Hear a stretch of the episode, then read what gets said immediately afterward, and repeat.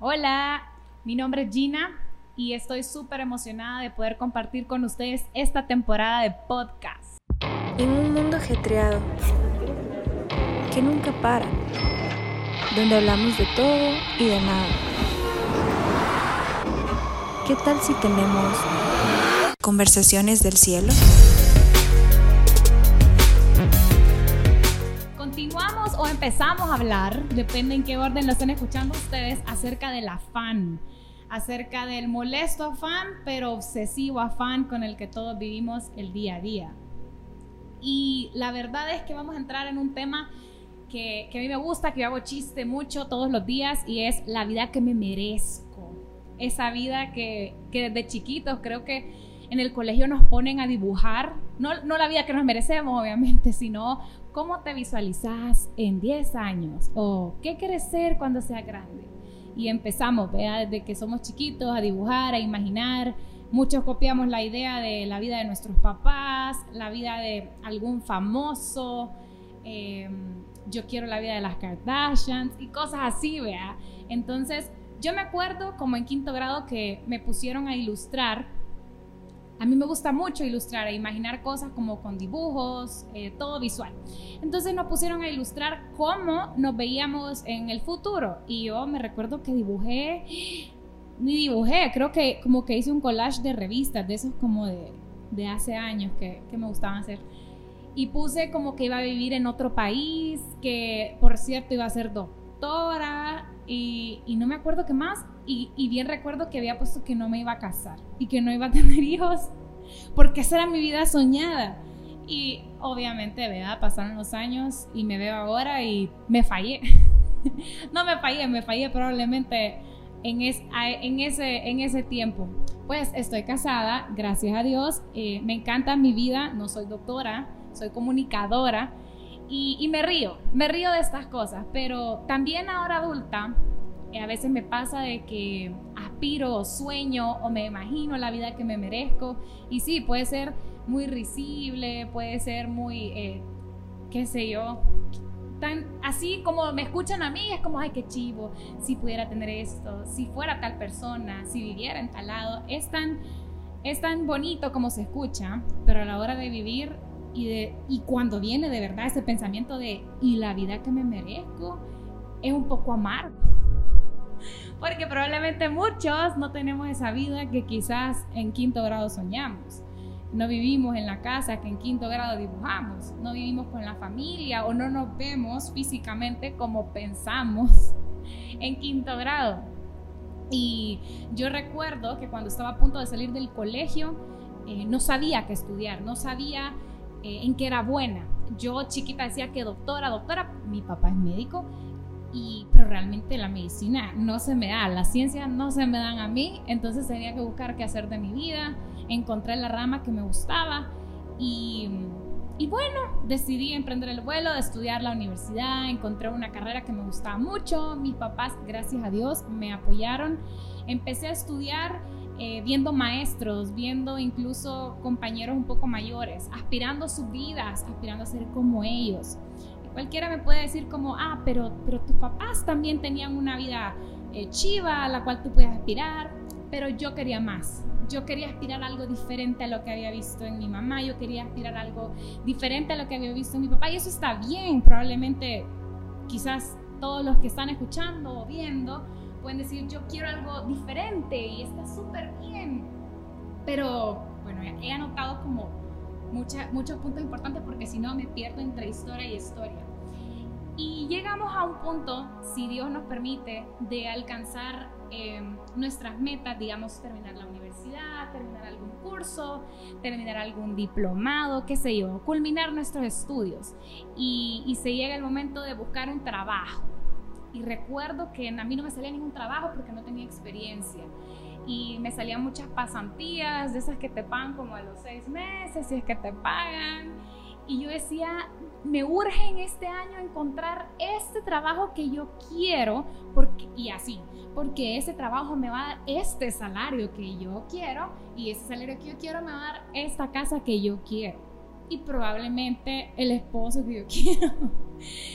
Pero eh, gracias a Dios, bueno, gracias a Dios me permitió trabajar y hacer un par de experiencias laborales y logré logré encontrar algunos trabajos, no muchos, pero sí varios trabajos que me, que me, que me remuneraban muy bien, que me enseñaban muy bien, que, que me abrían más puertas en mis campos laborales. Entonces, eh, yo estaba todavía soltera y encontré este trabajo que yo había soñado, que yo había dibujado por mucho tiempo, ya grande, no en quinto grado.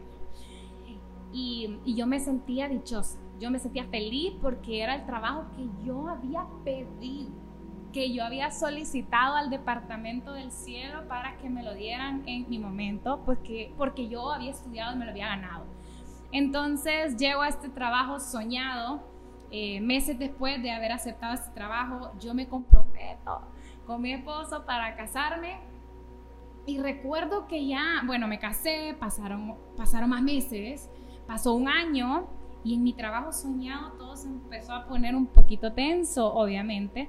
El cargo que yo tenía era de muchas responsabilidades. Entonces, recuerdo que ya casada, cuando el salario ya no era mío eh, y tenía responsabilidades y tenía familia, yo quería atesorar eso, ese, ese dinero, ese, eso que yo había construido con sudor y tiempo para la vida que me merezco. Entonces, obviamente me empecé a priorizar a mí, empecé a pelear por esto que yo había construido con mi esfuerzo. Y, y yo, de verdad, fuera de risa, usaba esta frase, es que es lo que yo merezco, es por lo que yo he trabajado. Y quizás otras personas que me escuchan pueden decir, es que ese es el esposo que yo me merezco, es que esa es la vida que yo me merezco. Me da risa porque realmente quisiera decirlo de verdad, pero, pero no es así, no es así. Y la verdad es que entendí que no era así y veo mi celular para, para de verdad enfocarme en este punto súper importante y es que pasé por un proceso en el que tuve que entender, ya casada, para que no se frustren las que están casadas o se van a casar y que aprendan las solteras y los solteros que todo lo que yo tenía, lo que tuve y lo que si Dios quiere pudiera tener, no me pertenece y no me lo merezco y nunca lo voy a merecer. No, no soy digna de nada, sino que en bendito Dios, que en su voluntad, en sus propósitos, en sus misericordias, en su gracia y en su amor, yo pude tener oportunidades y quizás muchos que me ven pueden decir como, ah, pero ella porque lo tuvo fácil o, cualquier, cualquier excusa, pero mira bien a tu alrededor, mira bien dónde vivís, mira bien lo que haces, mira bien con solo el hecho de tener salud y, y no te lo mereces. Eso es, ha sido un regalo de Dios, ha sido una oportunidad del cielo.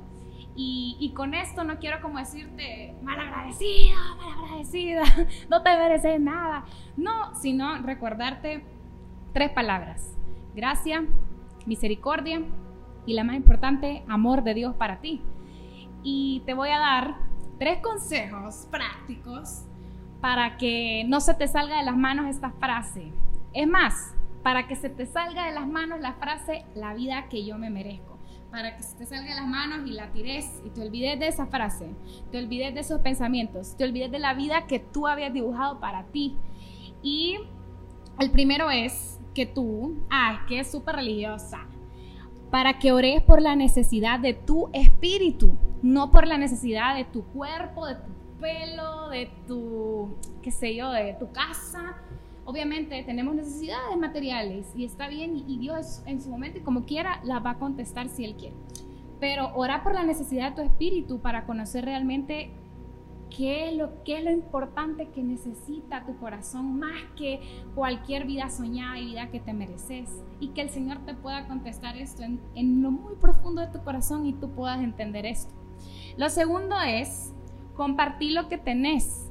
Compartir cualquier cosa que tú tengas por cualquier cosa que tú te hayas ganado, que hayas trabajado, que hayas orado, que el Señor te lo haya dado. Compartilo Compartilo porque no sabes quién está a tu lado y, también quiere eso que tú tenés. Y tú tenés el poder para compartirlo y dar gracias por lo que tenés. Y lo tercero es, lo que no nos gusta a nadie, aprende a soltar. Aprende a soltar porque a veces Dios viene y agarra tu vida dibujada de quinto grado y te dice, esto no es lo que yo tengo para ti. Ahora que ya te diste cuenta que no es lo que tú mereces, por lo que tú trabajas, por lo que tú te afanás cosechando y al final ni lo disfruto, dice uno, tanto que trabajo ni disfruto. Eh, Dios puede darle vuelta a eso, Dios puede darle vuelta a esos planes y, y hacer lo que Él quiere. Entonces aprende a soltar, no te cases con esa idea de, es que eso era, esa era la carrera, esa era la mujer, ese era el hombre, ese era el tiempo y se me fue. Si tú ya estás delante del Señor o ya estás en los caminos del Señor o ya te hiciste cristiano, no sé en qué palabras decirlo, pero quizás en, la, en, las verdaderas palabras es, si tú de verdad quieres amar al Señor y, quieres seguir al Señor y, y, no sabes nada más, pero quieres estar ahí con Él y seguirlo, entonces aprende a soltar. Aprende a soltar porque hay muchas cosas buenas que nos esperan y son espirituales, son de parte de Dios, eh, pueden ser materiales, lo que sea, pero es lo que Dios quiere para ti, no por lo que tanto te estás afanando y quizás va a ser de otra forma. Esos son mis consejos, esa ha sido mi, vivencia acerca de la vida que nos merecemos, de la vida que merezco. No es la de las Kardashians, pero es la vida que Dios quiere para mí. Y estoy seguro que Él está constantemente obrando en la vida que Él quiere para ti.